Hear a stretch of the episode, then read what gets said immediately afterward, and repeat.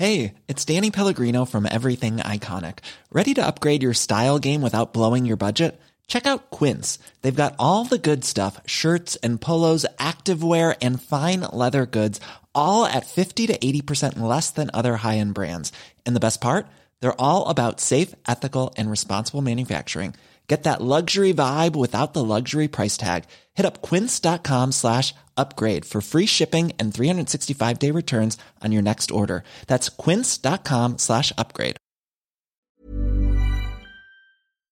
L'incendie à la teste de bûche est désormais fixé. Après 11 jours de lutte acharnée, les pompiers ont enfin réussi à atteindre les flammes. Mais la vigilance reste de mise. L'accès au massif forestier est toujours bloqué. Nous irons sur place dès le début de ce journal. 1,50€ par litre d'essence dès le mois de septembre prochain. C'est l'ambition du gouvernement pour soutenir le pouvoir d'achat des Français. Une remise supplémentaire est envisagée du côté de l'État comme du géant pétrolier Total. Par ailleurs, la suppression de la redevance télé a été adoptée en première lecture ce samedi matin.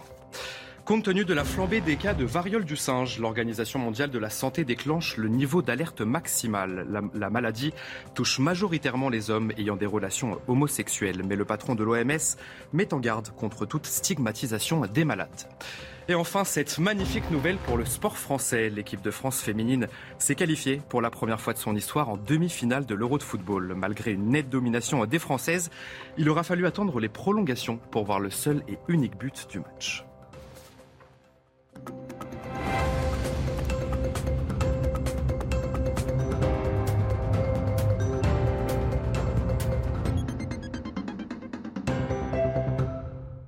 Bonsoir à tous et bienvenue dans l'édition de la nuit. Après 11 jours de lutte acharnée contre les flammes en Gironde, l'incendie à la teste du bûche est désormais fixé. Sur place, les pompiers restent très vigilants et bloquent l'accès au massif forestier. L'autre grand feu du département près de Landiras ne progresse plus. Au total, près de 21 000 hectares de forêt ont brûlé depuis le 12 juillet. On va faire le point sur place avec nos envoyés spéciaux Régine Delfour et Sacha Robin. C'est enfin la nouvelle que tout le monde attendait. Le feu de la thèse de bûche est enfin fixé, mais il n'est pas totalement éteint et c'est pour cela qu'il reste des zones inaccessibles. Je vous propose d'écouter le lieutenant-colonel Olivier Chavat à ce sujet. L'intégralité du massif n'est pas accessible et j'insiste parce que là aussi, pendant qu'on va continuer à travailler et on constate qu'il y a des curieux qui essayent de s'approcher du massif. Et ça, c'est vraiment rédhibitoire pour nous. C'est dangereux pour nous empêcher de travailler. C'est dangereux pour eux-mêmes. Et donc ça, j'insiste bien, l'intégralité du massif reste interdit aux accès. De la, même, façon, la dune du Pilat reste inaccessible pour l'instant et les routes qui ceinturent depuis le rond-point des Miclos enfin, et toute la route des plages reste interdit à toute circulation, euh, fut-elle en vélo, parce qu'on a voilà, rencontré des vététistes qui s'aventuraient sur ces pistes. Et ça, franchement, c'est à proscrire. Tous les habitants de la Thèse de Bûche peuvent regagner leur domicile, mais ce n'est pas le cas pour ceux des communes voisines hein, de l'incendie de Landiras, puisqu'il n'est toujours pas fixé. Il est simplement contenu. Les sapeurs-pompiers espèrent pouvoir le fixer dans les jours qui viennent. Les incendies ont bien sûr un impact sur la vie des habitants, mais aussi sur celle des commerçants qui voient leurs établissements déserts depuis plusieurs semaines, à une période de l'année pourtant très importante pour eux. On va écouter justement une propriétaire d'un restaurant près de Landiras. Un petit samedi midi, on fait 120 couverts. Euh, là, on est loin d'avoir fait les 120 couverts. Je suis assez euh, pessimiste, du coup, mais bon, euh, il faut que je me fasse violence et qu'on essaie de de se dire que ça va, ça va aller. Voilà. Après, aujourd'hui, on a vu qu'on a beaucoup quand même de locaux qui nous ont envoyé des petits messages de soutien à nous et aux autres commerçants aussi, parce qu'on n'est pas les seuls, et euh, qui ont pris des réservations pour le week-end, pour aujourd'hui, donc voilà. Des incendies touchent également la côte bretonne. En raison de conditions météorologiques défavorables, des reprises de feu ont eu lieu ce samedi dans la région des Monts d'Arrée, dans le Finistère. Ce samedi, trois des quatre reprises de feu ont été maîtrisées. 230 soldats du feu sont mobilisés sur place et 50 engins de lutte contre les flammes. La préfecture fait état de 1725 hectares brûlés. Y aura-t-il des coupures d'électricité cet hiver? Pour l'heure, la pression repose davantage sur les entreprises avec le plan de sobriété énergétique. L'exécutif veut réduire de 10% la consommation de gaz et d'électricité d'ici deux ans. Les premières mesures entreront en vigueur à l'automne avec notamment l'extinction obligatoire des vitrines et des panneaux publicitaires à la fermeture des magasins. À Nantes, un sujet de Jean-Michel Decaze. Regardez.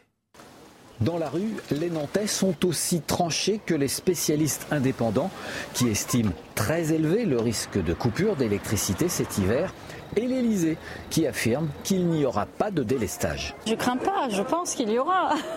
Il y aura manque d'électricité Oui, oui. On ne va pas manquer d'électricité en tout cas.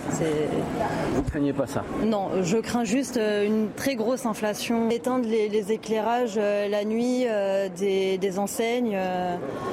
Enfin, c'est juste la base, quoi. C'est pas nous qui devons payer les pots cassés de ce qui se passe, quoi. Dans les boutiques, il y a les plus petites, celles où le budget électricité correspond souvent au deuxième poste des charges. Dès 19h, dès qu'on ferme le magasin, on éteint toutes les lumières, que ce soit vitrine, magasin, tout. Ici, c'est la franchise qui impose de maintenir l'éclairage selon des critères marketing. Quand on ferme le magasin à 19h, euh, on éteint tout dans le magasin, clim, lumière, etc. Et il y a la vitrine par contre qui reste allumée pendant environ 3 heures. Ça met euh, vraiment les tenues en valeur, euh, c'est très bien éclairé, donc forcément ça donne envie. Le plan de sobriété énergétique annoncé par le gouvernement pour la rentrée devrait imposer l'extinction des enseignes dès la fermeture des magasins. Les grandes surfaces s'y sont déjà engagés. À partir de lundi, tous les magasins climatisés de la capitale devront fermer leurs portes d'entrée sous peine d'amende. L'arrêté prévoit une contravention de 150 euros pour ceux qui laissent leurs portes ouvertes. La mairie évoque les conséquences du réchauffement climatique à Paris et l'impérieuse nécessité de réduire la consommation. Alors, qu'en pensez-vous? Nicolas Vicler vous a posé la question. Écoutez. C'est complètement stupide. Euh, euh, ils devraient baisser la clim dans leur magasin, fermer leurs portes, on entrera quand même. Et ce sera un peu mieux pour tout le monde, je pense. Je pense que les forces de l'ordre ont autre chose à faire que de contrôler les portes des magasins. Voilà. Après, c'est la responsabilité de chacun, je dirais. Il faut que chacun ait ses responsabilités. Quand on met des amendes euh, aux personnes dans la rue, bah, on les paie. Donc le commerçant, il peut aussi payer son amende s'il ne respecte pas les règles écologiques. La suppression de la redevance télé adoptée en première lecture. Les députés ont voté ce samedi à l'Assemblée nationale. C'est une mesure défendue par Emmanuel Macron dans l'objectif de soutenir le pouvoir d'achat des Français. Et toujours concernant le pouvoir d'achat des Français, Bruno Le Maire s'est dit favorable à augmenter de 18 à 30 centimes la remise sur les carburants. Une remise qui s'ajouterait à celle du géant pétrolier Total. À l'Assemblée nationale, cette annonce ne satisfait que le camp des Républicains. Total a proposé une remise de 20 centimes d'euros par litre de carburant au mois de septembre, 20 centimes au mois d'octobre, 10 centimes au mois de novembre, 10 centimes au mois de décembre. Combien est-ce que cela va coûter à Total un demi-milliard d'euros, c'est-à-dire plus que le revenu de la taxe. Nous rendons plus d'argent aux Français et nous le rendons tout de suite grâce à cette victoire collective, grâce à cet engagement total. C'est tout de suite, maintenant, que les Français vont avoir de l'argent dans les poches. Ce n'est acceptable pour personne de comprendre que l'ensemble du peuple est en train de souffrir quand Total Énergie notamment est en train de se gaver. Et ne me parlez pas d'une PME. Lorsqu'on voit que Total a fait 16 milliards de bénéfices, a donné 8,8 milliards à ses actionnaires, c'est à augmenter son, salaire de 50% pour être à 5,9 millions, excusez-moi du peu, et de ceux qui prendraient des risques. On a eu un, numéro vraiment indécent entre le, lobbying, et euh, la défense de la Macronie. Sincèrement, remarque, c'est peut-être la même chose. Mais ce qui m'inquiète beaucoup, monsieur le maire, c'est que j'ai l'impression que je ne sais pas si vous savez si ce que Total vous a dit est vrai ou si ce que Total vous a dit est faux.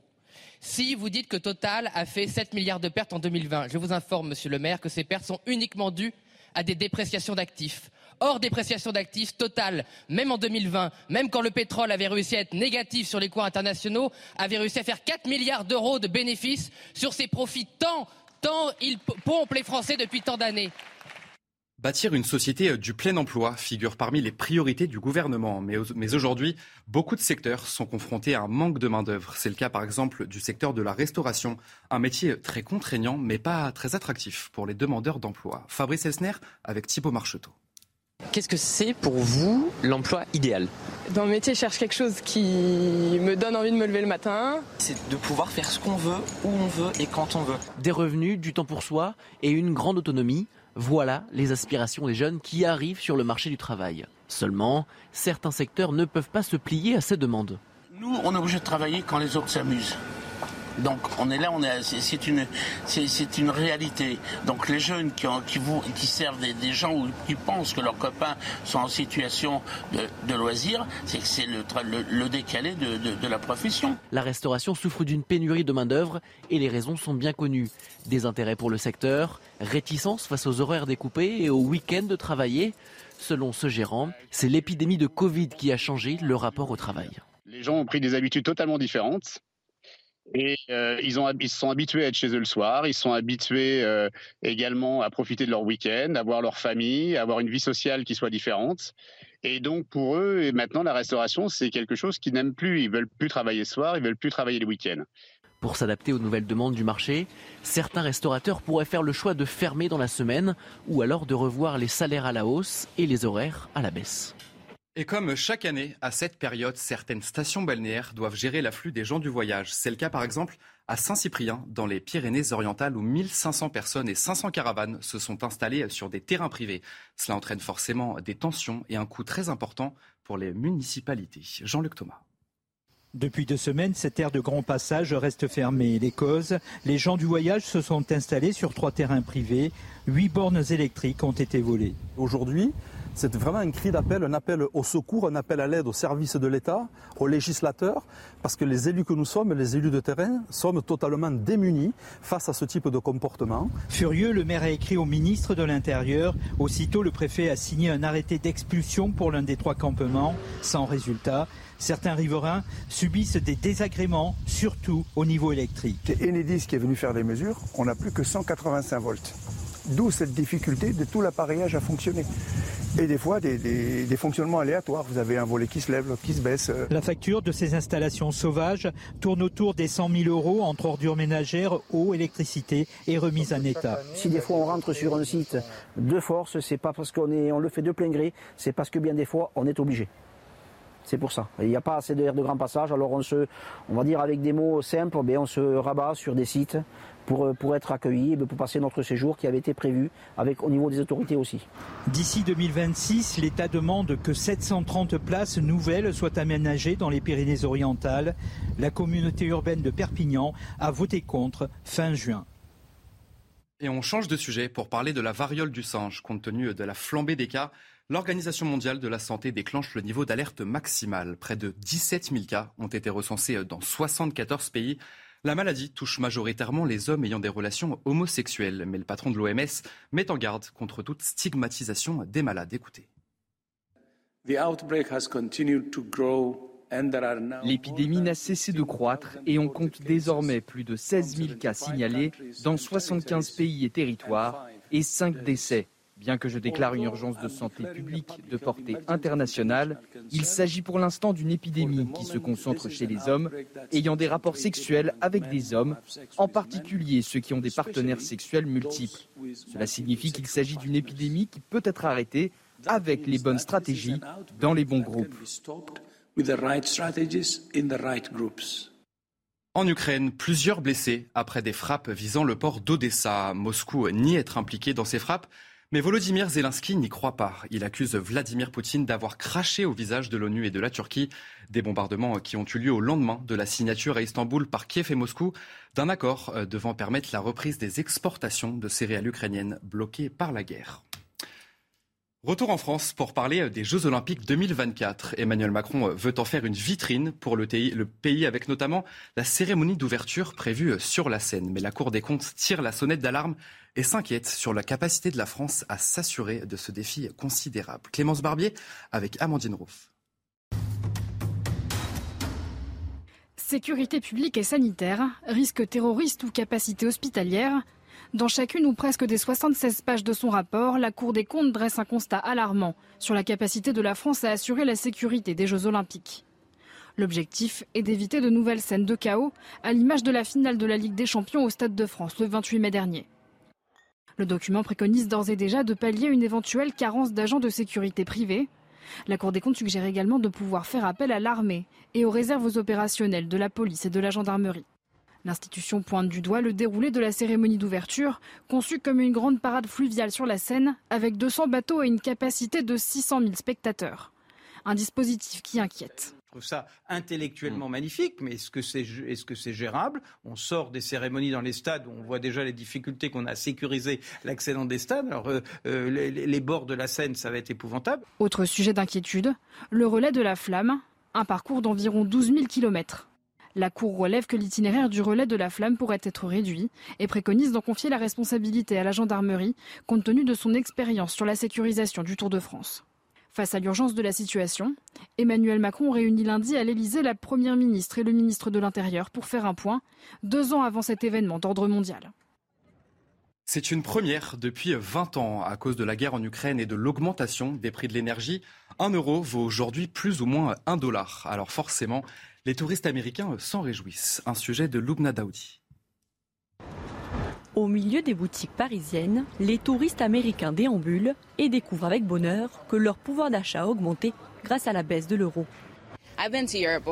Je suis déjà venu en Europe et je peux constater la différence. C'était beaucoup plus cher à l'époque, mais maintenant c'est pareil. C'est notre quatrième ou cinquième voyage en Europe et les taux de change ont toujours été d'un dollar 35, un dollar 40 pour un euro. Maintenant, avec le 1 pour 1, on a l'impression de visiter un lieu de vacances local aux États-Unis. En cause, la guerre en Ukraine et l'augmentation des prix de l'énergie qui font craindre au marché une crise économique majeure. Les touristes américains en profitent donc pour sillonner les villes les plus touristiques d'Europe, comme ici, à la Canée en Crète. Le fait que le dollar et l'euro soient presque à égalité incite énormément les gens à voyager en ce moment. Je ne me souviens pas d'un moment où cela s'est vraiment produit auparavant. Une aubaine pour le secteur du tourisme. Rien que pour la France, les réservations aériennes en partance des États-Unis ont progressé de 11% par rapport à la même période en 2019. Et enfin, Notre-Dame de Paris rouvrira-t-elle en 2024 Selon Jean-Louis Georgelin en charge de la restauration, l'objectif est tendu, rigoureux et compliqué. Un peu plus de trois ans après l'incendie, le calendrier est serré pour respecter la promesse d'Emmanuel Macron.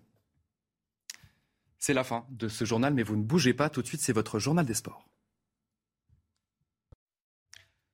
Et on commence ce journal des sports avec l'équipe de France féminine qui s'est qualifiée pour la première fois de son histoire en demi-finale de l'Euro de football en éliminant les Pays-Bas, championne en titre. Malgré une nette domination des Françaises, il aura fallu attendre les prolongations pour voir le seul but du match grâce à un penalty d'Ef Périsset. C'était à la 102e minute. Les Bleus défieront l'Allemagne en demi-finale et ça sera mercredi prochain. On va parler maintenant euh, du Tour de France. C'est Wood van Aert qui s'est imposé euh, ce samedi dans le chrono et s'assure presque le maillot vert. Le maillot jaune Jonas Vingegaard termine à la deuxième place de ce contre-la-montre lors de la 20e étape. il devrait logiquement gagner son premier Tour de France. On voit tout ça avec Vincent Petitez. Ils n'auront même pas été poussés dans leur retranchement. Jonas Vingegaard, toujours maillot jaune, et Wood van Aert, vainqueur d'une troisième étape sur ce tour. Deux duels attendus sur ce contre-la-montre de 40 km 700 sur le chemin de croix de Rocamadour. Le premier pour la victoire d'étape. Filippo Ganna, champion du monde de la spécialité, frappe fort d'entrée avec un chrono divin.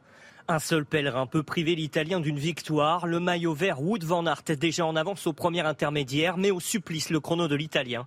42 secondes d'avance à l'arrivée. Troisième victoire d'étape pour le Belge sur ce tour. Second duel, cette fois pour la victoire finale. Même dans ce lieu de pèlerinage, pas de miracle pour Tadej Pogacar. Le Slovène a tout tenté pour combler ses 3 minutes 26 de retard au point de rouler dans les mêmes temps que Van Aert. Problème, Jonas Vingegaard, auréolé de son maillot jaune, prouve qu'il a aussi un don pour le chrono. Le Danois se fait une frayeur, mais les dieux du vélo le protègent de tout. Il termine devant Pogacar, à seulement 19 secondes de Van Aert. Demain sur les champs, Jonas Vingegaard sera officiellement couronné. Côté français, David Godieu a préservé l'essentiel et sa quatrième place au général. Et après euh, le Tour de France, la Formule 1, la séance de qualification a été très compliquée pour nos Français. Euh, Esteban Ocon de l'écurie Alpine partira dixième du euh, Grand Prix de France, tandis que son compatriote Pierre Gasly chez AlphaTauri sera positionné à la quatorzième position au départ de la course ce dimanche. C'est le monégasque Charles Leclerc qui débutera en pole position au volant de sa Ferrari. Le résumé de ces tours de qualification avec Bruno Scagliotti. Les supporters français ont choisi leur camp. Les soutiens de Pierre Gasly sont là pas suffisant pour empêcher l'Alpha Tauri de se faire éliminer dès la Q1 avec un modeste 16e temps et un manque de rapidité inquiétant. Pour Ocon, même punition dans la Q2, le début de week-end est difficile pour les Bleus. Chez Ferrari, on choisit la course d'équipe. Sainz sait qu'il sera rétrogradé en dernière ligne pour cause de pénalités multiples. Il offre donc son aspiration dans les lignes droites à Leclerc. Le monégasque décroche la pole malgré une voiture moins rapide. Des Red Bull qui auraient été imprenables à la régulière avec 339 km heure de vitesse de pointe.